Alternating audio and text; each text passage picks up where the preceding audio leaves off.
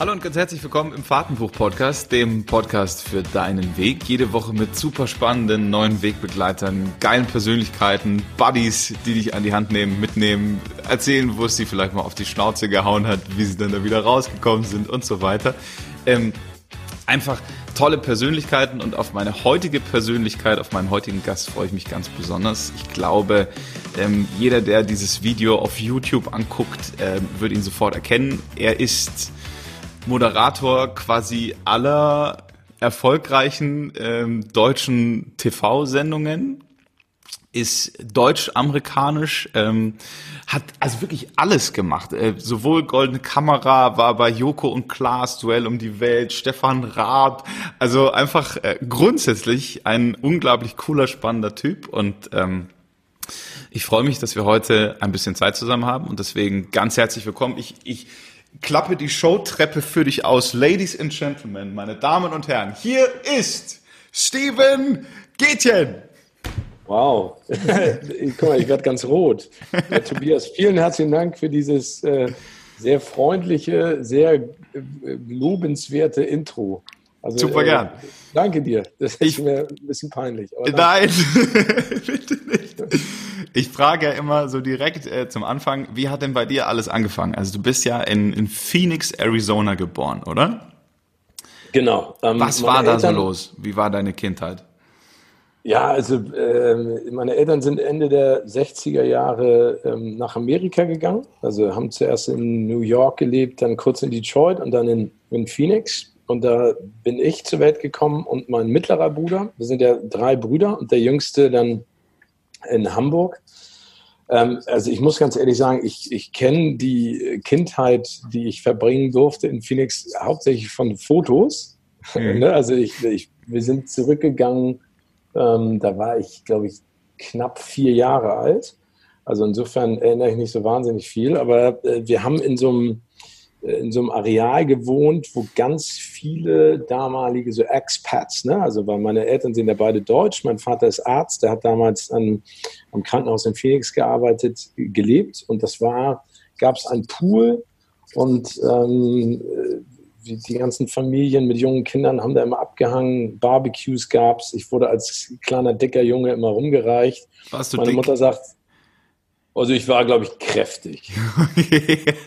Nein, also, also ich, was heißt dick? Ich glaube, ich hatte so einen klassischen Moppespeck. Ich bin ja nun auch wirklich heute noch nicht der Schlankste, aber also ich war jetzt nicht, also ich war ein Brocken, sage ich jetzt mm. mal. Aber ähm, meine Eltern haben gesagt, ich war eigentlich ein sehr entspanntes Kind. Ich, die konnten mich überall hingeben und ich habe immer gelächelt und war fröhlich und ähm, so behalte ich das auch in Erinnerung als eine ganz tolle Zeit. Wir waren dann nochmal da, da war ich 16 und seitdem habe ich es nicht wieder geschafft, sag ich mal, an diese alte Wirkungsstätte zurückzukehren. Ich würde mir das natürlich gerne heutzutage nochmal heute angucken, vor allen Dingen, weil Phoenix ja einen unfassbaren Wandel gemacht hat in den letzten Jahrzehnten. Ne? Das war ja mhm. eher eine kleine Stadt, jetzt ist es mittlerweile eine riesen, also es hat sich ausgebreitet, ausgewuchert. Ähm, äh, damals weiß ich nur, wir waren im Sommer noch mal da und haben Freunde von meinen Eltern besucht da waren es halt 50 Grad, ne, zeitweise. und, äh, und 50 Grad in Phoenix sind halt äh, extrem heiß, weil das nicht so feucht ist, sondern es ist einfach eine richtig unfassbare Hitze, so als wenn du mit einem Brennglas jemandem vorsitzt. Mhm. Aber äh, genau, da, also ähm, dadurch habe ich beide Staatsangehörigkeiten. Ich, ähm, es gibt viele, ähm, sag ich mal, amerikanische Charakterzüge, die ich schätze, aber ich äh, fühle mich eher als Weltenbürger, als dass ich jetzt sage, ich bin amerikanisch oder ich bin ganz klar deutsch, obwohl ja. man die Tugenden ja immer mixen kann.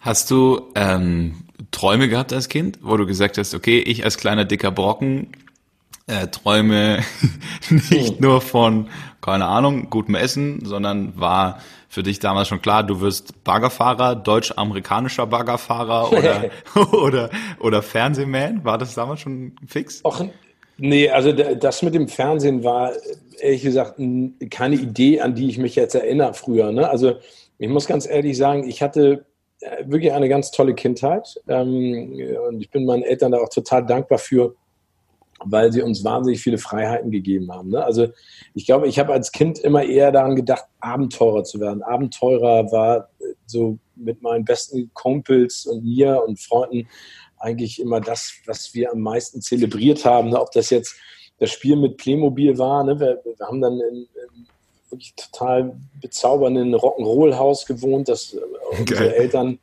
äh, gesagt haben, äh, das steht euch zur Verfügung, das ist ein Kinderhaus, die Tür war immer offen, wir hatten immer tausende von Freunden da und dann haben wir über den Balkon von der Terrasse in den Abenteuergarten, also wir hatten einen Garten, der so in unterschiedlichen Ebenen war, also so drei Ebenen, also nicht riesig, aber der war halt, der war jetzt nicht ähm, akkurat geschnitten, sondern wir haben da Baumhäuser gebaut, wir haben da einen Basketballplatz, äh, äh, also so einen Basketballkorb hingestellt und den Rasen total zerstört, sehr zum Leidwesen, glaube ich, manchmal meine Eltern Fußball gespielt. Also es war eigentlich immer eher so, dass wir erkunden wollten und selber ähm, finden wollten und durften. Ähm, dann hat natürlich auch das Kino eine große Rolle gespielt, das Autokino. Meine Eltern sind ja beide große Cineasten. Ich glaube, das war so ein bisschen der Einfluss. Aber es ging eigentlich immer darum, sich so ein bisschen zu entfalten, ohne dass ich konkret wusste, was ich werden wollte. Ich glaube, alles so von Astronaut über Feuerwehrmann, was ja so ein bisschen Abenteuer mit sich bringt, das waren eigentlich immer so die, die, die Dinge, die man sich angeguckt hat. Wir haben mit unseren BMX-Rädern äh, Expeditionen gemacht und waren fünf Stunden lang irgendwo in der Walachei. Ne? Wir haben uns zum Kastanienwerfen getroffen im Park und haben die dann vertickt. Es gibt hier so einen Park in Hamburg, der heißt Hirschpark. Äh, da konntest du dann säckeweise Kastanien verkaufen, die haben sie dann an die Rehe und Hirsche verfüttert. Äh, das war, glaube ich, immer, immer ganz viel draußen. Das war für uns das Größte. Und dann natürlich irgendwann, wenn wir mit sechs angefangen, Fußball zu spielen, dann war es natürlich Manny Kals, Kevin Keegan, dann haben wir Bananenflanken und äh, geschossen, irgendwie sechs Stunden lang da auf dem Fußballplatz verbracht. Also es war immer draußen viel, ohne dass da jetzt irgendjemand sagte, du musst das werden. Meine Großeltern haben uns immer viele Geschichten erzählt. Also es war eigentlich immer eher so, so, so, so freigeistig. Easy. So absurd, aber easy. Genau. Wie hat sich dann entwickelt? Also Kino, hast du gesagt, ähm, ist ja äh, one big part of you. Ähm, Fernsehen hat sich dann so ergeben? Also bist du da so reingestolpert, weil du zufällig als Abenteurer dann dort gelandet bist oder, oder hattest du dann auch Bock drauf? Ja, da, also da, ich habe nie konkret irgendwie ans Fernsehen gedacht. Ne? Also ich wollte nach der Schule, ich glaube, das geht, ging ja jedem so und geht auch jedem immer noch so. Ne? Schule ist ja an so langer. Warst auf der Highschool, wichtige, ja? Genau, ich war auch zwischendurch auf der Highschool in Amerika. Ähm, das war total cool in Virginia. Ich habe nach der Schule, nach meinem Zivildienst, war ich nochmal in Washington D.C., habe da als Kellner gearbeitet in so einem Restaurant. Das war eben auch ganz witzig. Ähm, also ich glaube, dass, dass, dass, das Schwierige ist ja immer nach der Schule zu wissen, in welche Richtung gehst du. Ne? Also das, du fällst ja nach der Schule in so ein Loch. Du bist ja 12, 13 oder 10 Jahre oder manchmal 14, 15 Jahre mit Menschen zusammen, die dein Leben bestimmen, ne? ob du jetzt verknallt bist in jemanden oder ob es deine besten Kumpels sind, du siehst dich jeden Tag und dann ist auf einmal abrupt Schluss. Und ich war so ein bisschen desorientiert. Ich habe dann Zivildienst gemacht und dann hatte ich irgendwann den Wunsch, äh, Medizin zu studieren. Das war dann auf einmal so ein Wie bisschen Papa. der Weg. Den, genau, ich glaube, dass ja die Eltern immer prägend sind, auch in dem vielleicht, was man machen möchte. Ne? Also mein Vater Arzt, meine Mutter Journalistin und ich hatte dann so das Gefühl, auch durch den Zivildienst, äh, Medizin ist das Richtige. Ich hatte damals für mich auch beschlossen, ich will in die USA und dort studieren das war irgendwie äh, von, von der Sache her, ich habe mich da sehr wohl gefühlt, auch in der Highschool. Ähm, ich hatte da auch schon eine Uni rausgepickt. Ich habe mich da um Scholarship, äh, ein Stipendium beworben und sowas. Und dann ähm, hatte ich Zeit zu überbrücken und wusste nicht so richtig, wie ich das machen sollte bis zum Studienanfang und habe dann Praktikum beim Radio gemacht. Und das hat mir sehr viel Spaß gemacht, obwohl ich da auch einmal kurz vorm Rauswurf stand, weil äh, oh. der, Ach, der, der, ich war damals verknallt in, in, in Mädchen und ähm, hatte sozusagen eine Praktikumszeit und ähm, hatte dann mit einem Freund von mir beschlossen, wir fahren den Mädchen hinterher nach, ähm, was gar nicht, Italien oder sowas. Aber ich wollte die besuchen und hatte mir dann einen Urlaubstag vorgezogen. Hatte das auch kommuniziert, aber mein CVD hatte das vergessen und dann kam ich halt äh, einen Tag zu spät wieder zurück in die Redaktion und alle guckten mich ganz mitleidsvoll an und meinten so, ja, es ist schade, dass du jetzt schon wieder gehen musst. Und dann sind wir da extrem aneinander geraten und ich habe gesagt, ey, jetzt mal ganz ohne Scheiß, ne, das ist nicht meine Schuld, du hast es verpennt. Dann haben wir uns tierisch gezofft und dann hat er irgendwann gesagt, du, ähm, ich finde dich irgendwie cool, hast nicht Bock, ein Volontariat zu machen? Äh, ne? Weil ich anscheinend vielleicht doch ein bisschen was konnte. Und, ja. Genau, äh, das müssen andere rein interpretieren. Habe ich gerade. Aber genau, danke dir nochmal. Ähm, nee, und dann ähm, habe ich, ähm, wie gesagt, ein Volontariat angefangen beim Radio und das war einfach super. Ähm, das war ein junger Sender, OK Radio in Hamburg, der ähm, einfach mit dem Zeitgeist gelebt hat. Der war cool, der war jung, der war dynamisch.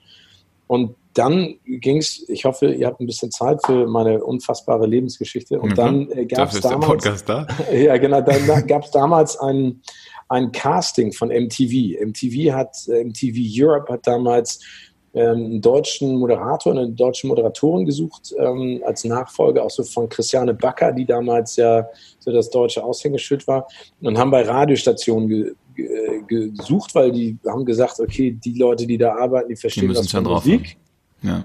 und können auch ein bisschen reden. Und dann bin ich zum Casting gegangen und das war ein absolutes Desaster. Ähm, das war so eine Minute, äh, musste man sich vorstellen und irgendwas Witziges erzählen. Das war eine Vollkatastrophe. ähm, und dann bin ich erstmal in der Versenkung verschwunden. Dann gab es nochmal ein Casting. Dann haben mein äh, Bruder und ich, warte mal, ich muss hier einmal die Waschmaschine ausmachen. Ja, ganz kurz, bevor Easy. es weiter piept. Ich bin gleich wieder da. Ich schneide es nicht raus.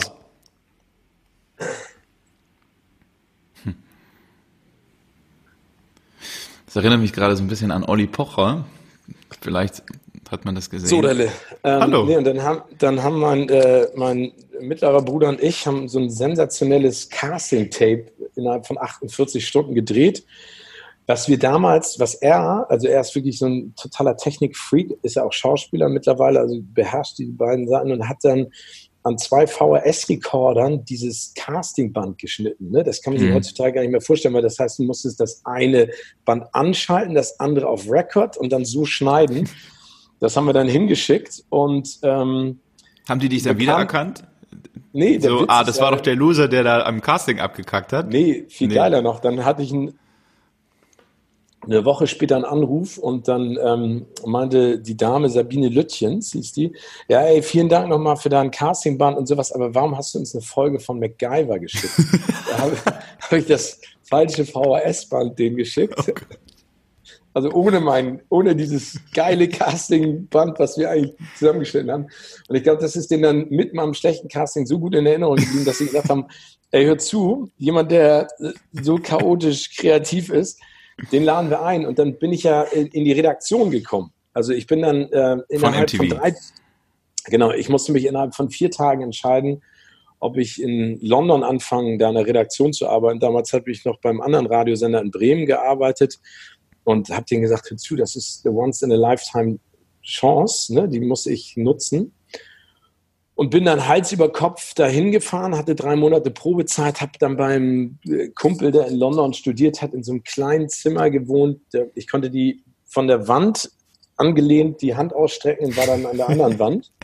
In so einer Gemeinschaftsküche in so einem Hardcore äh, der, um die Ecke von der Baker Street, also damals kein gutes Viertel und habe dann da mich hochgeackert ne? und habe dann Musikvideos gedreht für die Performances, habe ganz viel Regie geführt bei Videos und dann ähm, kam ja auch irgendwann die Zeit von Christian Ulmen, äh, der dann auch anfing in London zu arbeiten. Mit Christian habe ich wahnsinnig viel Zeit verbracht, auch so geile Sachen erlebt, das war sensationell. Das und dann ist jemand, dann bin ich ja so aufgestiegen und habe dann die Redakt äh, Redaktionsleitung gemacht der MTV News und dann ist irgendwann die Moderatorin krank geworden und dann haben die händeringend nach jemandem gesucht, der Deutsch und Englisch sprechen kann. Und dann meinte Christian, und das äh, bin ich immer noch, Christian immer noch dankbar dafür, ey, nimm doch mal den Gätchen. So schlecht ist der er. Kann das. Und dann, ja. Genau, und dann habe ich das gemacht und dann, wie man so schön sagt, the rest is history. Dann habe ich irgendwann jemand mal gesehen von Pro7 und hat mich angerufen und wollte mich zu Pro7 lotsen. Ich habe gesagt, nee, ich fühle mich so wohl in London, ich will hier bleiben. Und dann meinte er so, zu, ich fahre jetzt drei Wochen nach Südafrika in Urlaub, du musst dich vorher entscheiden. Dann habe ich das wieder rausgezögert. Hans-Joachim Friede war das und dann hat er mich nach drei Wochen angerufen und meinte so, ey, ich will immer noch, dass du kommst und dann bin ich zum Casting gefahren und dann Boom. bin ich bei TAF gelandet und ja, so war ich beim Fernsehen auf einmal. Und wie war dann TAF? War das dann genauso geil wie, wie London oder hast du es bereut? Nee, also äh, dazu muss man sagen, ich war ja in London, ne? das war Ende der 90er Jahre. Ähm, du musst dir das vorstellen, wir haben alle in Camden Town in Holly Crescent im Großraumbüro gearbeitet. Das waren 120 Leute im Alter zwischen 20 und 30 aus der ganzen Welt. Ne? Hm. Also da bist du morgens in die Kantine gegangen, da stand Marilyn Manson neben dir. Geil. Ne, dann bist du hoch ins Studio, dann kam Keanu Reeves auf dich zu, du hattest die Toten Hosen Live-Performance, äh, Scooter war da, äh, Oasis, das war die Zeit von Spice Girls, ey, das war... Rockstar also, Live. Ja, ey, das war, also ganz im Ernst, dass ich Teil von dieser Gemeinschaft damals war, ey, da, da gab es Partys, das kann ich, darf ich gar nicht erzählen. Doch. Mein Chef, mein Chef Brent Hansen war Mitte 30, der hat sich immer eine Tüte gedreht, äh, wenn du zu ihm kamst für die äh, äh, Vertragsverhandlungen. Es war einfach, überall lief ein Fernseher, die, das mit den Computern fing gerade an, das war, also das, das, das Geile war einfach, es war so kreatives Chaos, weil das halt so komprimiert war. Ne? Wir mussten halt, also wir, wir waren jetzt ja keine, das war nicht organisiert, da war keiner, der sagte, so musst du das machen, sondern wir haben gesagt, mach. Alter, wenn du meinst, das musst du so machen, dann mach es. Ne? Mhm. Und genauso war das auch in der Regie. Und dann haben wir, ich meine, ich habe mit Mitte 20 irgendwie eine Live-Show damals bei der IFA aufgestellt für, für äh, MTV. Ne? Das muss man sehen, völlig beknackt. Ne? Wir haben Außendrehs gehabt, wir hatten, äh, also es war, es war mit einer der geilsten Zeiten, die ich jemals in meinem Leben hatte. Ne? Und dann kommst du halt von von London Islington nach München Ismaning, muss ich dir jetzt nicht sagen. Ne? beim Casting habe ich in einem Hotel gewohnt, da hingen Hirschgeweihe ähm, und Jagdbilder und eine Frau im Dirndl stand an der Rezeption. Das Scheiße. hat mich natürlich total verwirrt. Erstmal ein Klatsch ins Gesicht. Ja, also das war natürlich so vom, vom Leben her, ne? von der Intensität her was völlig anderes. Also Einmal Notbremse gezogen. Ja, genau. Und dann, dann ja. ging es auch die, direkt gleich, dann kam ich da an und dann meinten die irgendwie von TAF so, ey, Steven, wir gehen jetzt erstmal zum Friseur. Und dann so, wieso zum Friseur? Ne? Also, halt, also, nicht, dass ich so viele Haare hatte, aber ich war halt, ich war halt so, so Chaos, ne? Ja. Also so ein bisschen so, du konntest halt kommen, wie du wolltest zur Arbeit, es war alles cool. Nein, ich habe da, ich meine, da bin ich auch, ich bin zu den MTV Video Music Awards damals geflogen auf eigene Kosten ohne Hotelzimmer oder eine Bleibe zu haben nach Los Angeles. Ne? Und äh, bin dann da irgendwie rumge, habe dann Leute kennengelernt. Dann haben wir irgendwie die Posse kennengelernt von Marilyn Manson. Damals hatten sie die Aftershow-Party in den Universal Studios in Los Angeles. Ne? Der Park war geschlossen, es war alles voll mit Buffets. Dann habe ich irgendwelche Typen kennengelernt, die mich dann auf irgendwelche Partys geschleppt haben.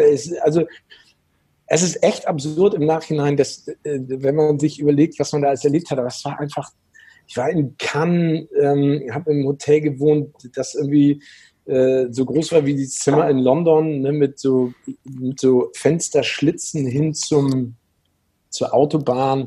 Es war, es war einfach, es war einfach geil. Ne? Es war, ich hatte zeitweise äh, keine Kohle ähm, zwischendurch, um mir was zu essen zu kaufen, weil das war halt von der Hand im Mund. Das war nicht. Äh, Aber war das dann wurscht oder hast du da Angst gekriegt?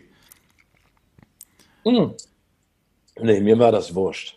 Ja. Äh, also, weil, weil das, also, ich meine, du bist jeden Abend mit deinen, mit deinen Kollegen, das ist ja das Londoner Leben sozusagen im Pub gegangen, ne? Also, es war immer, let's go down to the pub.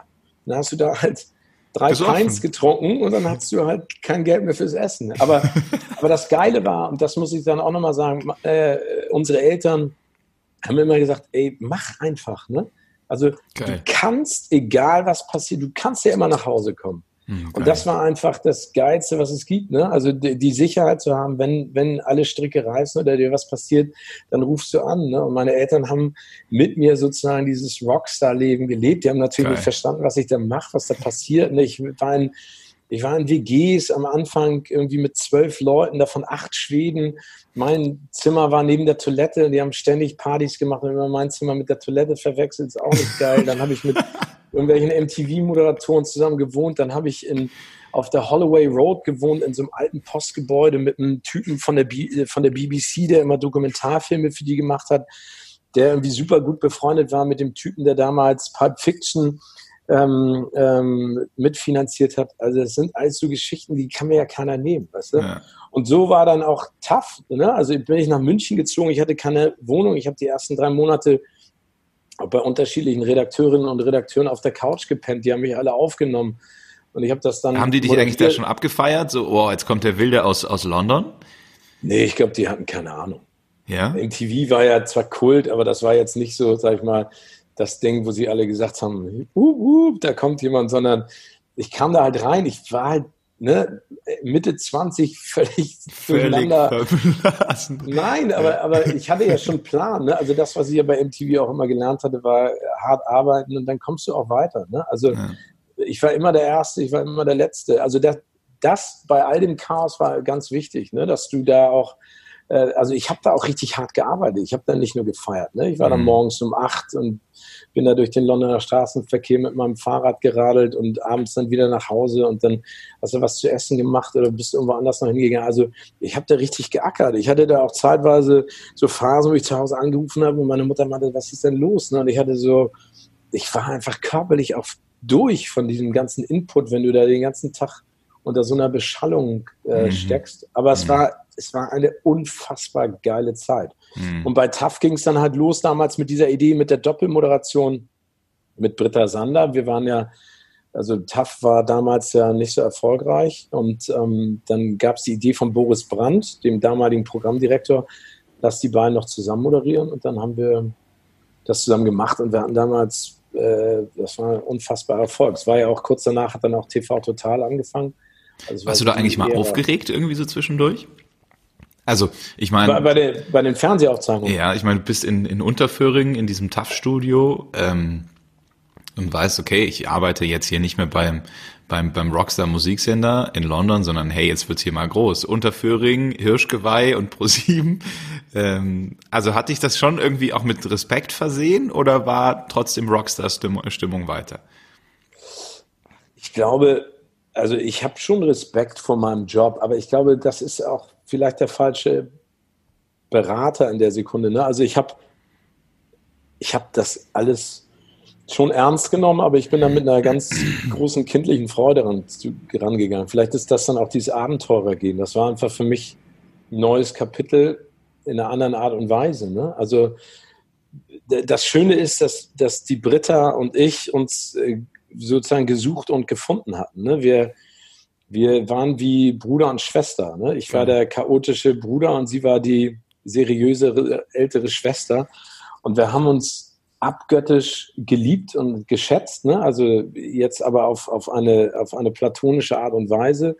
Wir hatten vollstes Vertrauen. Sie wusste, ich bin der Chaot. Ne? Ich, ich gehe raus. Also ich bin da ja auch nach der Live-Show abends irgendwo hingeflogen, habe da gedreht, am nächsten Tag wiedergekommen, manchmal zu spät, weil ich irgendwie da, keine Ahnung, länger gedreht habe oder was weiß ich. Und dann hat sie das immer aufgefangen und ich konnte sie immer überraschen. Ich habe sie immer zum Lachen gebracht. Wir haben äh, die Sendung einfach umgestaltet. Ne? Wir haben für uns beide gesagt, wir wollen auch mal positiver rausgehen. Wir wollen den Leuten nicht immer nur das ist ja auch ein Problem heutzutage, ne, dass du aus Sendungen rausgehst und einfach das Gefühl hast, Alter, wie schlimm ist die Welt. Und wir haben irgendwie ja. gesagt, wir sind ein boulevardeskes, leichtes Format. Nein, das war auch toll. Also es war, also das Schöne ist, ich habe so viele Menschen in meinem bisherigen Berufsleben kennengelernt, die mir immer viele Freiheiten gegeben haben und dadurch wächst du einfach auch. Und, und umso älter ich jetzt werde, umso mehr Erfahrung ich auch in diesem Business ähm, gesammelt habe, umso wichtiger ist, glaube ich, einfach auch für sich selber. Also das Moderatorenbusiness ist ja eine subjektive Art des Jobauslebens. Ne? Also es gibt ja keinen Bewertungsgrad. Ne? Also es, du kannst ja, wenn ich sage, ich bin der schnellste Mensch auf Erden, dann können wir rausgehen und dann stoppst du die Zeit und entweder bin ich oder ich bin es nicht. Beim Moderieren ist es halt, sind es reine Sympathiewerte und ich, ich versuche einfach oder was heißt, ich versuche nicht. Also ich glaube, ich bin im Fernsehen so, wie ich privat auch bin. Und ähm, was ich einfach über die Jahre jetzt gelernt habe, ist, ich habe keine Angst davor, mhm. Fehler zu machen. Kein Mensch mhm. ist perfekt und man versemmelt mal was, man hakt mal, man ist mal emotional aufbrausend oder lacht sich tot. Und ich glaube, das ist ja das Allerwichtigste. Und das hat mir all diese Zeit äh, auch mitgegeben und mich auch gelehrt. Und ähm, es gibt Leute, die finden mich doof und es gibt Leute, die finden mich gut. Es gibt Leute, die finden mich zu alt und zu jung. Also aber es war, es war nie so, dass ich jetzt bei TAF gesagt habe, oh Gott, jetzt musst du aber anders werden. Ja. Ich fand es so komisch, dass ich, wie gesagt, mit drei Damen vom damaligen Moderatorenmanagement begleitet wurde zum Friseur. die dann zum Friseur gesagt haben, so schneide mir jetzt mal die Haare. Und dann habe ich gesagt, ey, hör zu, lass meine Haare an und ich breche dir den Arm. Ne? Also es ist halt, wie es ist. Also es war so ein bisschen, so ein bisschen absurd, aber das, also es war, es war toll. Also, aber dass du so da auch die Eier dazu hattest, das dann einfach auch so durchzusetzen. Also, ähm, Ach, das, ich glaube, dass, ich weiß gar nicht, ob, ob das Eier sind, sondern ich glaube, das ist einfach auch die Unterstützung der Leute, die, die mich da auch hingeholt haben. Ne? Ja. Also ich glaube auch der, der, der, der, damals der Shelby Taylor von MTV, der Hans äh, Wolfgang Friede von ProSieben, die haben mich da ja hingeholt, weil sie ja irgendwas auch gesehen haben, ja. was sie in der Sekunde gerne auch hatten und, und haben mich immer bestärkt. Ne? Also es gab da, das kennst du ja auch vom, vom Radio, ne? es gab damals eben auch diese, diese Sprechtrainerin oder Sprachtrainerin, ja, ja. die dir dann erzählt haben, was für ein Duktus du anlegen ja. musst, wie du reden musst. Und am Ende war es alles genormt. Und das sage ich auch allen Moderatorinnen und Moderatoren und Menschen, die das gerne machen wollen. Also die Stimme, dein Sprachrhythmus, der, die Art und Weise, wie du gestikulierst, das ist ja deine Persönlichkeit. Ja. Ne? Also in der Sekunde, in der jemand kommt und sagt, du musst es so machen, du darfst das nicht tun, das nicht tun, ist ja Quatsch. Das, alles weg. Äh, ja. Das ist alles weg. Ne? Ich habe halt einen Hamburger Schnack. Ich verschluck ja. manchmal Silben. Ich lach vielleicht manchmal doof oder ich gucke komisch oder ja, aber das ist ja Teil meiner Persönlichkeit und, ja. das ist, glaube ich, wichtig. Also ich bin all den Leuten dankbar, die das gemacht haben, aber sie haben auch alle immer zu mir gesagt, bleib authentisch, bleib der, der ja. du bist, mach das so, wie du meinst, wie du es machen sollst. Und ich glaube, das ist ja auch was, was, warum du so gut bist und so erfolgreich, weil du der bist, der du bist. Ich habe immer so, ich habe immer so Personality-Trainer auch gehabt, die mir dann vorgeschrieben haben, wie ich denn authentisch bin. Also die haben mir immer, wir haben, das war so heftig, wir haben dann ähm, da habe ich in Mannheim moderiert. Das war Rockstar-Zeit, jeden Morgen Morningshow. Äh, also super geil. Wir haben auch irgendwie so von Festivals gesendet und während der Sendung Jägermeister ohne Ende. Also richtig, zumindest durfte ich noch so ein bisschen Rockstar-Zeit äh, miterleben. Ähm, wobei ich auch immer das Gefühl hatte, also ihr habt richtig geile Rockstar-Moderatorenzeiten gehabt. Ich war schon längst im Formatradio oder Format-Video, YouTube-Zeitalter angekommen. Äh, ich musste schon ganz andere Regeln befolgen, aber im Rahmen dieser Format-Autobahn durfte ich zumindest mit meinem Lamborghini hin und her fahren. Ähm, aber da das ist dann ja aber, die Kunst, ne? Ja, ja. Und da gab es also dann immer so eine, ähm, einen, einen Berater, der war jeden Tag da und wir mussten ähm, immer nach der Morningshow in dieses Büro von dem Programmchef, Jürgen Wiesbeck heißt er, und der saß da noch dran und hat jeden Tag geraucht. Bei dem durfte man im Büro noch rauchen. Das war so ein Riesending, die goldenen Schallplatten an der Wand. Und er hat immer so wie, es sah so aus, wie wenn an seinem Fenster eine Orgel steht, ja, mhm. und wir mussten dann zum Aircheck und er hat sich dann immer so wirklich filmisch umgedreht und hat gesagt, guten Morgen. Oh Gott. Also heute warst du sehr authentisch, Tobi. Und ich dachte mir dann immer so, wie bin ich denn authentisch jetzt? Also war das jetzt, war das jetzt, ja, sehr authentisch. Sehr authentisch. Ja, aber sehr was ist das für eine Aussage? Ne? Ja, eben. Das macht ja überhaupt keinen Sinn. Ja, ich glaube, ich, ich glaube, dass, ich glaube, dass, also das, was du gerade angesprochen hast, ist ja auch wieder Teil der Vergangenheit. Ich glaube, dass es heutzutage noch viel wichtiger ist im Radio, genauso wie im Fernsehen, wieder Authentizität äh, ganz vorne ranzustellen und vor allen Dingen wieder Charakterköpfe zu haben, beziehungsweise Leute, die eine bestimmte äh, Art von Fernsehen repräsentieren. Ne? Viele interpretieren ja Charakterköpfe immer mit Anecken und mhm. wahnsinnig tolle Meinung und äh, provokant zu sein. Das finde ich ist ja nicht so. Ne? Also es gibt ja auch Leute, die, die authentisch sind, ohne, die sind einfach cool ne? oder ja. nett oder sympathisch. Ne? Ja. Das ist ja auch etwas. Aber ich glaube, das ist was ganz, ganz Wichtiges. Und, und viele Dinge, die passieren, und so schätze ich dich ja auch ein, passieren ja aus dem Bauch raus. Ne? Also ja. manchmal muss man den Kopf vielleicht einschalten und manchmal bin ich vielleicht auch ein bisschen zu emotional, aber bei mir entscheidet eigentlich immer der, immer der Bauch. Ja, ja. Und das ist authentisch. Und ich glaube, dahin geht es wieder zurück. Ja, ja. Ja, stimmt, ganz genau. Also es war, ich habe dann immer versucht, so authentisch zu sein, wie die mir sagen, dass ich authentisch wäre.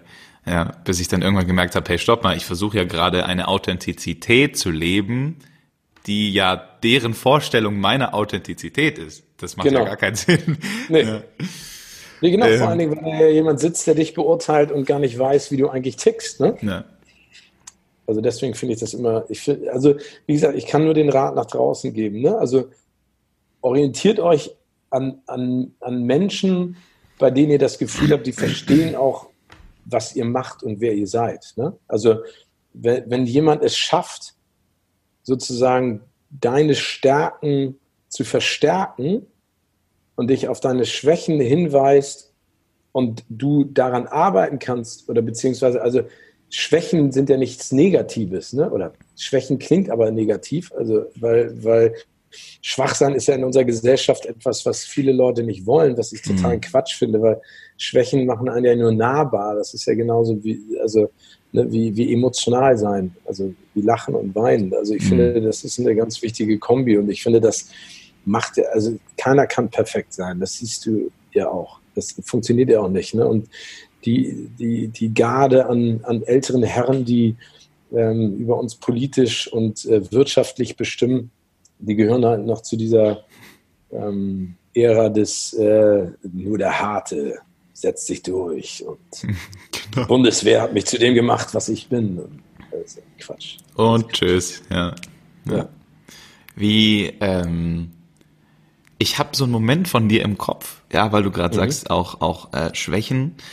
Ähm, bei dieser blöden goldenen Kamera, ja, wo dann dieser blöde Ryan Gosling Fake rausgekommen ist war das bei dir in dem Moment so ein, äh, stopp mal, Moment, fuck, mir läuft gerade die gesamte Veranstaltung aus den Fingern? Nö, also äh, ich muss dazu sagen, das war für mich zum Beispiel ein Moment, wo ich gedacht habe, alter Falter, what's happening? Ne? Also Nummer eins, dass ich überhaupt die goldene Kamera moderieren durfte. Das war, da habe ich so gedacht, so, ey, war, du stehst jetzt da. Das habe ich in keinster Art und Weise erwartet und habe mich total gefreut. Und ich habe es jetzt dreimal gemacht. Ähm, ob die goldene Kamera noch zeitgemäß ist oder nicht und was da alles drumherum jetzt gerade passiert, ist egal. Dieser Moment mit Ryan Gosling, ne, mit dem ich immer verbunden bleiben werde und über den ich ähm, mich äh, immer noch in gewisser Art und Weise ähm, amüsiere. Also da zwei, schlagen zwei Herzen in meiner Brust. Ne? Nummer eins, ähm, das, was im Nachhinein daraus gemacht wurde und was mit einigen Leuten, die da äh, für die goldene Kamera auch gearbeitet haben, passiert ist, ist eine absolute Frechheit und Schwanerei. Ne? Also Nummer eins, ähm, äh, haben da Leute ihren Job verloren, die wirklich nichts dafür können. Das äh, ist natürlich in so einer Sekunde schlimm, dass die sozusagen als Platzhalter dafür dienen, dass da im Gesamtkosmos mhm. etwas nicht stimmte.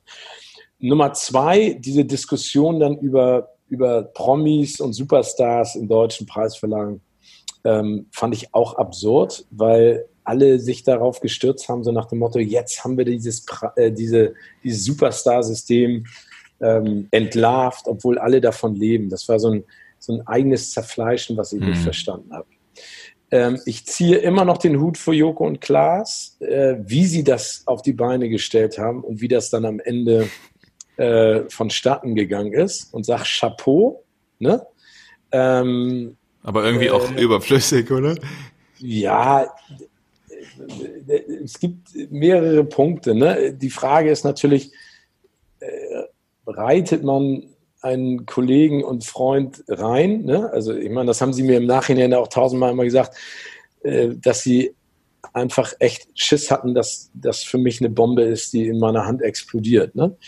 Ähm, ist sie ja nicht. Also ich sage jetzt mal so, ich, ich, ich wusste, und das bezeuge ich jetzt auch noch einmal vor dir, von dieser ganzen Aktion nichts. Ne? Also ja. ähm, ich war ja selber in diesen Gesprächen dabei. La La Land war gerade äh, auf gut Deutsch the shit ne? weltweit. Also äh, alle sind durchgedreht, Oscar-Preisträger und sowas. Und deswegen gab es äh, diese, diese Ankündigung, ob man Ryan Gosling bekommen könnte und wollte. Und das wusste ein kleiner Kreis. Ich wusste davon, dass es die Möglichkeit gab und es wurde auch ganz geheim gehalten. Und als dieses Tor aufging und ich da stand und äh, unseren Bäckermeister habe reinkommen sehen, da war mir klar, also mir war klar, das ist Diese Ryan Gosling, weil ich ihn ja eine Woche oder zwei Wochen vorher bei den Oscars gesehen hatte. Ja. Aber mir war in der Sekunde halt nicht klar, was, was ist das? Ne? Also ja. da schießen dir natürlich tausend Gedanken durch den Kopf. Ist es eine, ein Fopper von Ryan Gosling? Also veräppelt der uns jetzt ne, und schickt jemanden vor und kommt dann hinterher? Ist es eine gezielte Veräpplung von mir? Ne? Also legt mich da jemand rein und dann kommt Guido Kanz um die Ecke äh, und sagt so, das war, ähm, verstehen Sie Spaß oder ist es für die eigene ZDF-Sendung, die ich ja auch moderiert habe, versteckte Kamera? Hm. Ähm, und dann, als er dann seinen Mund aufmachte, äh, war, war halt klar, was da passiert. Und dann muss man dazu natürlich sagen, waren die drei, vier Minuten danach halt interessant, ne? weil ich habe ja einen Knopf im Ohr bei Live-Sendungen, das kennst du ja sicherlich auch, um verbunden zu sein mit der Regie, mit dem Producer, mit dem Chefredakteur, die ja ständig mit dir kommunizieren, ne, weil es bestimmte Werbezeiten geht, an denen du dich dann orientieren musst. Also im Fernsehen jetzt nicht, aber da, äh, beim ZDF jetzt nicht, ja. aber zumindest an bestimmte Abläufe. Und das war halt totenstill. Ja. Und, weil alle so, äh, boom, ja, genau. Ja, weil alle und alle gucken auf, auf Steven ja. und überlegen sich so äh, quasi wie der Thomas Gottschalk-Moment und, und Reich Ranitzky, was macht ja, genau. jetzt der Gätchen? Ja. Genau, und, und ich habe dann einfach weitergemacht und habe darauf reagiert und dann kam ja danach die, also es gibt da viele Dinge, die ich im Nachhinein auch an, am Verhalten der, der Golden Kamera und des ZDFs kritisieren würde, was ich jetzt aber hier nicht mache weil das äh, sprengt, glaube ich, unsere Sendezeit. Aber du, da, da, damit werde ich verbunden sein. Es ist passiert. Ähm, ähm, und ja, es war. Also ich fand dich cool, ehrlich gesagt. Danke dir. Ich fand dich cool. Dir. Du, ich habe da, also ich habe da auch keine Animositäten. Ich bin auch nicht. Ähm, äh, also es, es ist passiert. Ne? Ja, also Punkt. Das, äh, und solche Sachen passieren bei Live-Shows, können passieren. Da gibt es weitaus schlimmere Dinge, die, äh, was ist Thomas Gottschalk und Reich Ranitzky ist natürlich auch eine, eine lustige Situation. Aber ja. ich glaube, das sind ja die Herausforderungen, ähm, denen man sich stellen muss. Ja. Klar hätte ich mir auch was anderes gewünscht, aber das war jetzt, wie gesagt, ich bin äh, niemandem böse und das ist, äh, es ist geschehen. Und ähm, wie gesagt, ähm, ich habe Joko und Klaas mit der Nacht zur Brust genommen. Wir haben uns darüber ausgesprochen. Es ist alles, alles gut gelaufen. Okay. Ähm, du hast gesagt, du hast um 11 Uhr einen Termin. Bist du. Nee, alles gut. Wir, ah, okay. Wir, nee, nee, das habe ich nach hinten rausgeschoben. Oh, geil. Okay, weil ich habe nämlich noch ein paar Hollywood-Fragen, wenn ich darf. Immer gerne. Immer gerne. Ähm, das ist übrigens auch ganz spannend. Ne? Das, also ich habe bei TAF angefangen und damals kam äh, Rainer Laux auf mich zu. Der gehörte zum Team, der macht jetzt äh, Big Brother seit 75 Jahren. Und meinte so, hör zu, Steven, hast du nicht Bock, zu den Oscars zu fahren? Ich sage, logisch habe ich Bock, zu den Oscars zu fahren. Ja. Und das war 1999, war ich zum Geil. ersten Mal da. Geil. Und wie war das dann? Du das erste Mal als, als junger Bub quasi auf diesem riesigen roten Teppich zwischen der Weltpresse und dann du? Also wie, wie war das? Geil. Das war einfach unfassbar. Das war ja noch am Shrine Auditorium. Also es war nicht ähm, äh, am Hollywood Boulevard im jetzigen Dolby Theater, sondern das war ja in Downtown Los Angeles. Da war das alles ein bisschen kompakter. Da stand, da gab es auch kein Sicherheitszelt. Da sind die Limos direkt an den roten Teppich gefahren. Dann sind die Stars ausgestiegen. Ach, das war total, das war unfassbar. Ne? Damals haben wir das ja auch gemacht mit den Rosen und mit den, mit den Snacks an die Promis verteilt ich, da habe ich auch, also ich, ich glaube, da, also das hat mich insofern schon erschlagen, weil das für mich, ich meine, ich habe mit meinem Bruder und Freunden jahrelang die Oscars im Smoking im Kino mir angeguckt. Ne? Mhm. Also das haben wir zelebriert und dann stehst du auf einmal selbst da. Das war geil. einfach total geil. Das war einfach super geil. Also das, ähm, äh, und ich muss mich da immer noch kneifen und es bleibt auch immer noch ein unfassbar geiles Gefühl da zu sein. Es ist mhm. immer noch ähm, äh, für mich ein riesen, riesen Gaudi und riesen Spaß. Wie sind die Leute da drauf? Also wenn du dann da auf diesem roten Teppich stehst, kommen da kurz so Gedanken auf von, okay, die sind ja eigentlich alle bescheuert. Äh, was ist das hier eigentlich alles für ein Meinst du die Stars oder die anderen? Ja, ja, genau, die Stars. Ja, ich meine, wenn die Amis eine Sache wirklich können, dann ist es natürlich, sich selber zu feiern. Und das ist halt, die feiern sich halt selber. Aber ich, ich mag das ja. Das, was wir Deutschen nicht können, du hast es eben angesprochen, die goldene Kamera oder der Deutsche Filmpreis oder die Bambi-Verlangen, wir haben immer so ein, wir sind immer so verkrampft. Ne? Ich finde es halt cool, warum nicht? Was ja. ist denn daran schlimm? Ich meine, die, die, die machen coole Filme, manchmal machen die doofe Filme, aber die kommen da zusammen und sagen so, Alter, jetzt zelebrieren wir das mal. Aus. Ja. ja, und das ist auch völlig okay. Ich finde es ja. ich, ich wirklich völlig, äh, ich finde es gut. Das ist ja. eine, eine super positive Stimmung. Das ist nicht, ich glaube, die neiden sich natürlich auch untereinander alles, das Schwarz nicht unter dem Fingernagel, aber sie zeigen es nicht so wie wir. Ja. ja. Also hier in Deutschland ist es ja immer unfassbar angespannt und, und schwierig und, und da ist es einfach locker. Die ja. kommen da raus, die schmeißen sich in Schale, die gehen acht Wochen vorher auf Detox und Diät und äh, holen sich Personal Trainer und Botoxen sich bis zum St. Nimmerleinstag. Und dann kommen sie dahin und dann sagst du so, wow. Und bei einigen Stars, ja, merkst du einfach auch, die sind Stars, weil die eine so unfassbare Aura haben. Ne? Die mhm. strahlen einfach was aus. Das ist ja so, Entschuldige, ähm, wenn Tom Cruise oder ein Brad Pitt in den Raum reinkommt, ey, das ist einfach BAM, da schaltet jemand einen Scheinwerfer an. Das ist halt so. Mhm. Ja, aber das, deswegen sind die da, wo die sind. Ja. Ähm, das ist da halt geballt. Also, ähm, und mit den Kollegen, da gibt es Leute, die finde ich total super. Ich hatte dieses Jahr äh, stand ich neben Billy Bush. Ähm, Wer ist das? Ich weiß nicht, ob der was sagt. Billy Bush ist damals äh, äh, berühmt geworden. Das ist so ein Boulevardreporter. Ich glaube, es ist der Neffe auch von George W. Bush, ähm, weil er mit Donald Trump in diesem Bus gesessen hat dieses äh, berühmte, dieser berühmte ähm, Audiomitschnitt, wo sie sich über Frauen so unfassbar despektierlich unterhalten haben. Billy Bush ist damals herausgeflogen, weil er da, weil, weil Donald Trump logischerweise als Präsident ähm, da leider Gottes weniger antastbar ist. Mhm. Aber Billy Bush stand neben mir und das ist so ein, das ist wirklich so eine kleine bösartige Ratte. Also was mhm. für ein unsympathischer Spacken. Und der hat sich halt aufgeführt. Der hat sich aufgeplustert wie so ein Gockel und hat so auf dicke Hose gemacht und äh, das, der war einfach nur unangenehm peinlich, äh, ist auch von ganz vielen Stars ignoriert worden und am Ende wutentbrannt weggelaufen. Äh, also sowas gibt es halt auch, aber das ist mhm. spannend. Ne? Also auch die Facetten der, der internationalen Presse. ich stehe ganz häufig in der Nähe von den Italienern und Spanien, den kenne ich jetzt über die Jahre, die mache ich total gerne. Ähm, aber es ist schon witzig. Also es mhm. ist halt ein Schaulaufen in jeglicher Hinsicht, aber es ist ja. geil. Gab es für dich da so ein Once-in-a-Lifetime-Moment? Irgendwie, keine Ahnung, Brad Pitt umarmt dich plötzlich auf dem roten Teppich und du hast das Gefühl, dein ganzer Körper wurde gerade vergoldet? Och, ne, da, da gab es in den, also ich meine, das ist echt unfassbar, äh, dass ich das schon so lange machen darf und auch gerne mache.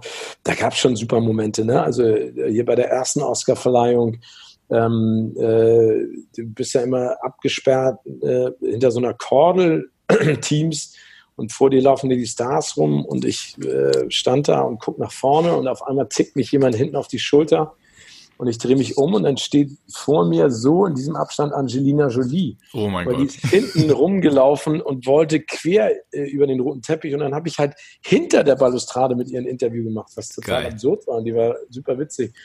Ähm, dann vor acht Jahren, als die Ehe Jolie, oder sechs Jahren, als die Ehe Jolie und Pitt noch bestand, kam die halt, also ähm, äh, man sagt ja, je später der Tag, desto größer die Stars. Ne? Also die ganz großen Stars kommen ja immer erst ganz am Ende. Und dann kam dann Angelina Jolie und äh, Brad Pitt über die Fastlane. Also es gibt diese VIP Fastlane äh, in der Mitte des Teppichs, wo die Superstars dann halt direkt in, in, in ins Dolby Theater laufen können.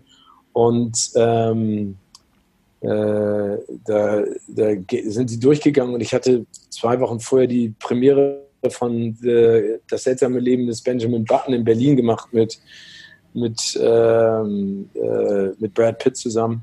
Und dann liefen sie durch und wollten direkt rein und ich habe nur und, und Salt hatte ich auch gemacht mit Angelina mhm. Jolie und dann rief ich nur so Brad, Angelina und beide gucken mich so an äh, Angelina stoppte Brad Pitt, machte die Kordel auf von dieser VIP Fastlane. Der, der Security Guard guckte sie so an und sie kamen beide direkt auf mich zu. Ach, wie geil. Und ich, Alter, so, what? Und ich habe in der Sekunde ging so ein Feuerwerk in mir los und ich bin total durchgedreht. Und dann kamen die zu mir und alle nehmen uns so, what? Wieso, hä, wieso halten die jetzt an? Habe ich mit denen geklönt, sind sie reingegangen. Aber gibt es auch äh, lustige Momente, ne? Es gab ja jahrelang so einen Einspieler von, von Stefan Raab. Da hatte ich die Produzenten, das Produzententeam von Die Fälscher ähm, äh, mhm. bei mir im Mikro und ich meinte so, hallo, schönen guten Tag, Steven Gätchen. Und der Produzent äh, hatte verstanden, wie geht's denn? Und er meinte so, ja, ne, Steven Gätchen, wie geht's denn? Der klassische Witz. Aber der, also da gibt's ganz tolle Momente. Mickey Rourke war geil, Will Smith, The Rock. Ne, ähm, also da, äh, wie gesagt, da gibt's ähm, viel, also ich glaube, ich müsste mich einmal hinsetzen und mir das alles nochmal so vor Augen führen, was da passiert ist. Aber ich bin so dankbar für die Zeit. Ich mache das total gerne und ich bin echt für jede Moderationsanfrage, jeden Job immer noch. Ähm, ich freue mich einfach drüber, weil geil. das ist nicht selbstverständlich und ich finde es einfach geil, dass ich das immer noch machen darf. Geil. Und so viel falsch mache ich dann vielleicht auch nicht. Also mir wäre bisher nichts aufgefallen. Naja, doch, da gibt es viel. Ne? Also es gibt ja auch, sag ich mal, interessante Ausflüge wie Gülschans Traumhochzeit, das habe ich ja auch gemacht. Hast du das gemacht? Ja, das oh. habe ich gemacht damals. ja gut, dann muss ich jetzt meinen Laptop zuklappen. Nein, bitte nicht. Das war trotzdem, also war bestimmt ja lustig, ja? Glaube ich schon. Es war eine interessante Erfahrung, sag ich mal ja. so. Ähm, genau. Hollywood Interviews, ne? also du bist ja quasi gefühlt in Deutschland derjenige, der, der den direkten Draht zu diesen ganzen Menschen hat. Du als, als Kinoexperte hast ja auch deinen eigenen Podcast. Übrigens kann man hier für dich schon mal erwähnen. Ähm, Danke dir. Süß oder salzig bei Audible? ja. Tu mal in die Show Notes. Ähm, und äh, da bist du für mich die einzige Person, das einzige Gesicht, was man irgendwie so mit, okay, ja, Steven Gätchen, der ist doch mit den allen befreundet da drüben in, in Hollywood. Ähm, ist das auch so? Also ich sag mal, wie sind die so drauf in, in, in deinen Interviews? Also hast du das Gefühl also, von, okay, hier unterhalten sich gerade zwei Menschen, die einfach Bock haben, sich zu unterhalten? Oder ist es immer so eine komische Rollenverteilung? Also ich glaube ganz, ganz, ganz wichtig, und das ist eine Maxime, die ich aber schon seit Tag eins, als ich auch schon beim Radio Interviews mit denen gemacht habe, pflege, ist eine gute Vorbereitung, weil das ist, finde ich, äh, etwas, was mit Respekt zu tun hat. Ich kann mich nicht in ein Interview setzen und nicht wissen, was die Person gemacht hat oder gedreht hat. Das finde ich manchmal schon erstaunlich, was da einige Kolleginnen und Kollegen an den Tag legen. Ähm, das ist Nummer eins. Ich glaube, wenn ich weiß, worüber ich spreche, dann merken die einfach auch, der hat sich mit mir wirklich befasst und dann wird das Interess äh, Gespräch auch interessanter. Ähm, ich habe jetzt in den letzten, und das sind jetzt bald 25 Jahren natürlich ganz viele Leute schon häufiger getroffen. Ähm, und dadurch gibt es auch eine gewisse, also eine gewisse Akzeptanz. Ne? Also mhm. die Filmverleiher und die, die, die Filmstudio-Bosse und die Marketingleute und die, äh, die Bodyguards und die ähm, Publicisten, die kennen mich ähm, mittlerweile sehr gut. Ähm, das heißt, die haben eine gewisse, ein gewisses Basisvertrauen und wissen einfach auch, dass ich jetzt da nicht äh, über die Stränge schlage und dass ich Dinge beherzige, die sie sich im, im Vorwege wünschen. Ähm, ne? Also es wird ja immer restriktiver, auch was das Privatleben angeht, aber ich glaube, dass man ähm, immer eine besondere Antwort auch bekommt, wenn man sich vernünftig auf Gespräche vorbereitet und das ist bisher auch immer so passiert. Also letztes Jahr bei der Once Upon a Time in Hollywood Premiere in Berlin mit Leonardo DiCaprio und Brad Pitt kam Brad auch auf mich zu und ich hatte vor Jahren zu World War Z habe ich mit ihm einen Helikopterflug über Berlin gemacht. Da waren wir eine Dreiviertelstunde im äh, Hubschrauber und haben über den Film geredet und daran erinnerte er sich noch. Und das ist natürlich etwas, was mir dann in der Sekunde schmeichelt, weil er das jetzt nicht im Negativen erinnert hatte. Also es gibt da schon eine Basis des Vertrauens, aber damit muss man eben auch vorsichtig umgehen.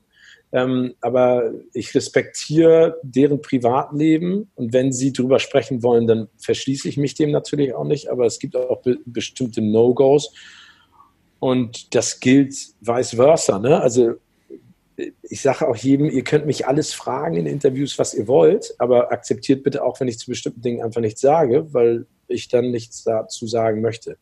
Du hast eben das Wort Freundschaft in den, in, in den Mund genommen und das ist äh, logischerweise jetzt nicht so. Ne? Also ich habe Kontakte zu vielen Hollywood-Stars, aber das ist jetzt nicht so, dass ich, wenn es mir schlecht geht, die anrufe. Dafür habe ich wahre, wirkliche, ganz, ganz tolle Freunde. Meine ältesten Freunde kenne ich seitdem ich vier Jahre alt bin. Ne? Und das mhm. sind dann mittlerweile 43 Jahre. Nee, wie okay. alt werde ich doch? Ich werde 48, also seit 43,5 Jahren. Ähm, ich habe, das ist total geil, wir, sind so eine Gang im erwarteten Freundeskreis wirklich von, von 40 Jungs. Ne? Wir haben jedes Jahr ein Weihnachtsessen mit 20 Kerlen seit 25 Jahren. Also das sind meine Freunde. Ne? Und ich weiß, auch wenn ich die nicht häufig sehen kann, weil die viel zu tun haben und Familie haben und bei mir ist eine Menge los. Aber wenn wir uns sehen, dann ist es, ich weiß, ich bin, ich rufe die an und die sind da. Das mhm. ist einfach das Geile. Und das ist mit solchen Leuten natürlich nicht so, aber das ist auch gar nicht mein Anspruch.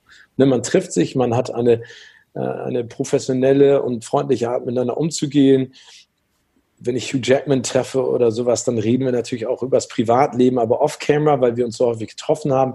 Aber das ist immer ein, ein vertrauensvoller, ehrlicher Umgang miteinander. Und das ist, glaube ich, das Allerwichtigste. Meinst du, die haben untereinander auch so, so Buddies, wie du sie hast?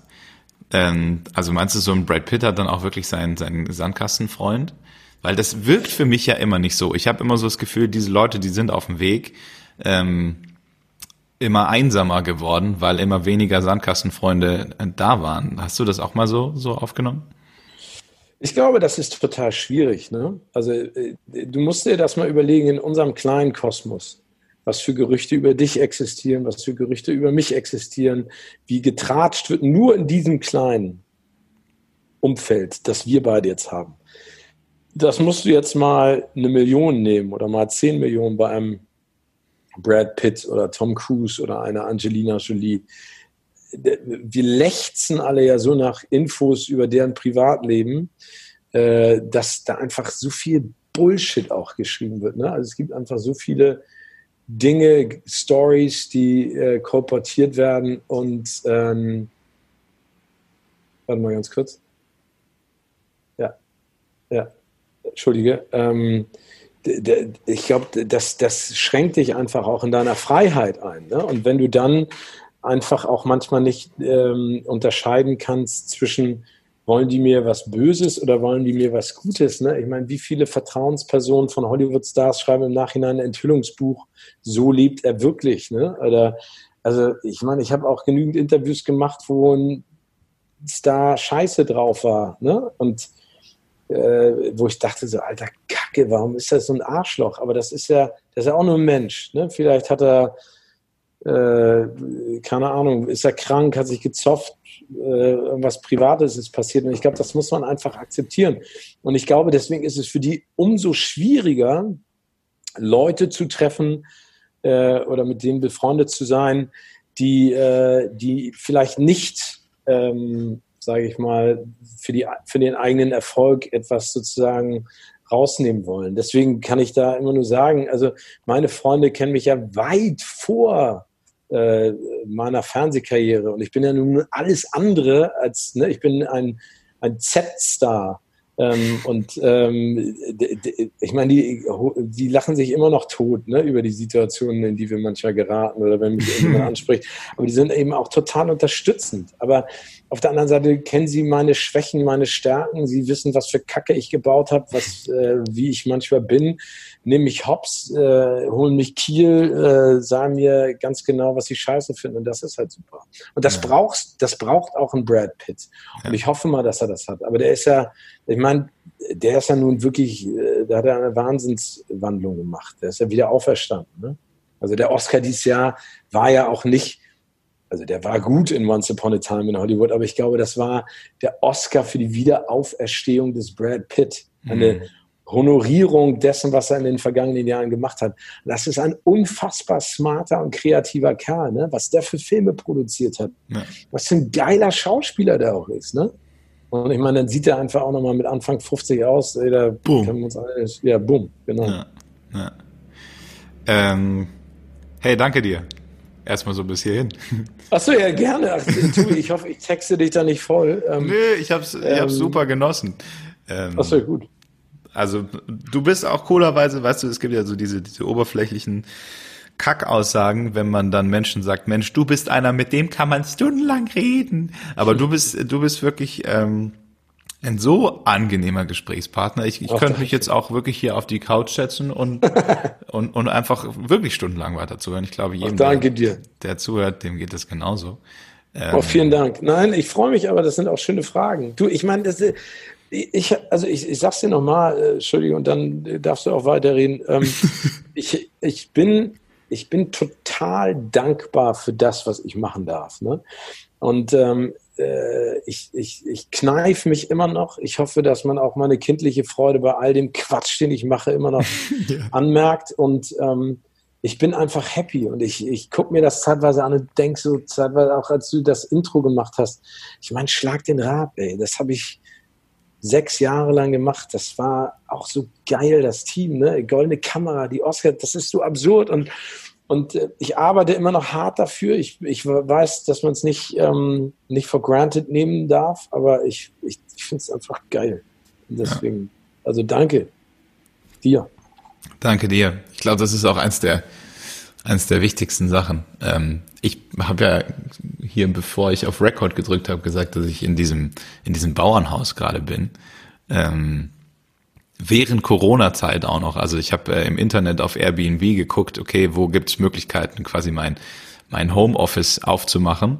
Ähm, und ja, ich wollte es super easy und, und simpel und, und die Inhaber haben dann gesagt, na ja, also Herr Schmidt, Sie kriegen hier schon äh, unser großes Bauern-Penthouse und äh, Lustigerweise ähm, schläft Thomas Gottschalk hier immer drin, wenn er irgendwie in der Echt? Nähe vom, vom Ammersee ist. Ja, die haben irgendwie eine gemeinsame Freundin hier. Ach, das ist ähm, ja geil.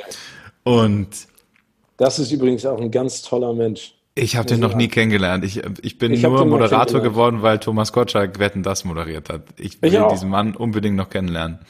Das Wie war es für dich? Finde, ach, das war ein totaler Flash, ne? Weil ich habe den auf einer Veranstaltung äh, kennengelernt, die habe ich moderiert und da ähm, ähm, und dann hat er mich irgendwann beim deutschen Fernsehpreis mal zur Seite genommen und hat gesagt, Steven, hör mal zu, ähm, ich würde mich gerne mal mit dir unterhalten. Und das ist eine, äh, das ist ein, ein so geiler Typ. Ich, äh, ich äh, vergötter den, habe ich früher im Fernsehen, aber auch als Persönlichkeit. Also ähm, das hat mir schon sehr viel bedeutet. Das war für mich so ein, da kannst du mir auch Brad Pitt und alle um den Hals hängen. Das war für mich äh, Wahnsinn. Ja. Einfach geil. Ja, ja. Auch immer noch. Er wusste, wer so. ich bin. Ja. ja. Ich habe dem auch alles verziehen. Also alles, was irgendwie so dieses ganze, dieses ganze, er hätte nach Wetten das aufhören müssen und er, also so alles ist, ist mir alles egal. Thomas Gottschalk ist, ist einfach nur geil. Alle wissen es immer besser. Das ja. ist ja immer so. Ne? Also ich meine, es ist genauso wie beim, bei der deutschen Fußballnationalmannschaft. Ja. Hätte, hätte Fahrerkette, ne? Ja. Ne? Ich habe die WM hätte auch anders ausgehen können. Und jetzt ja. wissen alle, Jogi Löw hätte das machen können. Aber es ist so Bullshit. Das ist alles ist okay. Ne? Jeder darf hinfahren und aufstehen und nicht ganz im Ernst, wer 25 Jahre so eine Karriere gemacht hat, ne? die größte europäische Unterhaltungsshow überhaupt moderieren durfte, ey, ganz im Ernst das muss dem erstmal jemand nachmachen. Das ist ja. wie ein Riesenfilmerfolg. Ne? Es gibt ja. auch Schauspielerinnen und Schauspieler, die haben ein einziges Mal äh, einen Treffer gelandet und werden daran immer gemessen. Und klar möchte man danach noch, dass die Karriere weitergeht, aber ey, Gottschalk ist eine Ikone. Das wird er immer bleiben. Ja.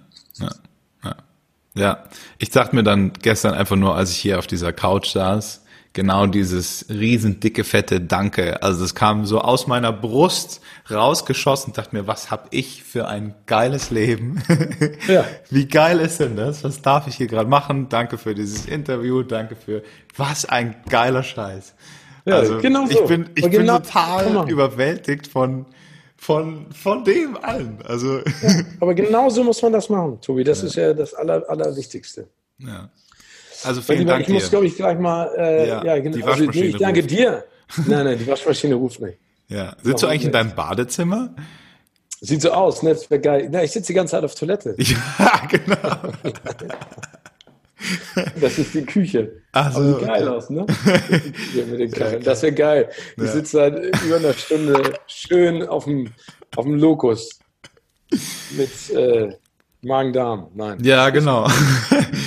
ähm, was macht man so am Ende von einem Interview? Ja, genau. Dann, dann fragt man so, hast du der Community noch was mitzugeben? Irgendwie so das, was deine, deine Lifetime-Message was du mitgenommen hast aus deinen 27 Jahren Lebenserfahrung.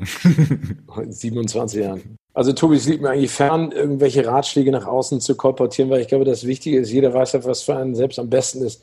In diesen Zeiten kann ich nur allen Leuten wünschen, echt bleibt gesund, haltet durch. Ähm, das ist für uns alle etwas Neues und Schwieriges, aber ähm, da gibt es, glaube ich, so viele Menschen, denen es echt schlecht geht und ich drücke die Daumen, dass wir da echt alle heil rauskommen. Und ansonsten, äh, glaube ich, im alten Abenteuerstil von Indiana Jones und äh, vielen anderen, äh, bleibt neugierig, bleibt interessiert, bleibt kreativ und probiert aus und habt keine Angst. Ne? Äh, Finn Kliman hat letztens im Gespräch so was Schönes gesagt. Äh, probiert ständig neue Dinge aus und vergisst dann im Nachhinein, äh, wie das Ergebnis war macht es dann einfach normal, ob es jetzt gut oder schlecht war. Und ich glaube, das ist eine, eine, eine, schöne Einstellung zum Leben. Ich glaube, wir haben, das ist das einzige Leben, das klingt jetzt so klugscheißerisch, aber äh, lebt, genießt und macht es euch schön. Und dann ähm, können wir alle gemeinschaftlich echt Geiles auf die Beine stellen. Ich Vielen hoffe, Dank. Das klingt nicht zu theatralisch und pathetisch. Also Tobi, ich, ich habe dir zu danken. Danke für das schöne Gespräch und äh, ich drücke dir die Daumen für alles, was da kommt und ich hoffe, also lass uns mal in Kontakt bleiben. Ich, äh, interessiert mich, was bei dir noch alles passiert. wann Thomas Gottschalk bei dir sitzt und nicht auf dem Sofa liegt. Da rufe ich dich an. Wenn Thomas Gottschalk, wenn Thomas Gottschalk mein Gast wird, dann rufe ich dich an. Sag, Steven, du kannst dir nicht vorstellen, was passiert ist. ja, geil. Thomas Gottschalk sitzt hier. Ähm, ja, ich dachte immer irgendwie, ich habe mich von ganz vielen Leuten auch verabschiedet mit diesem mit dieser Hocharroganz. Ja, dann sehen wir uns ja und und und dann äh, und dann auf ganz bald und so und dann dachte ich immer, ist aber schon ein paar Jahre her. Ähm, habe ich mir immer gewünscht, dass ich dann in den ganzen coolen super High Society äh, High Societies bin, wenn ich die dann da wiedersehe. Äh, bei dir sage ich ganz bewusst, ja dann auf bald.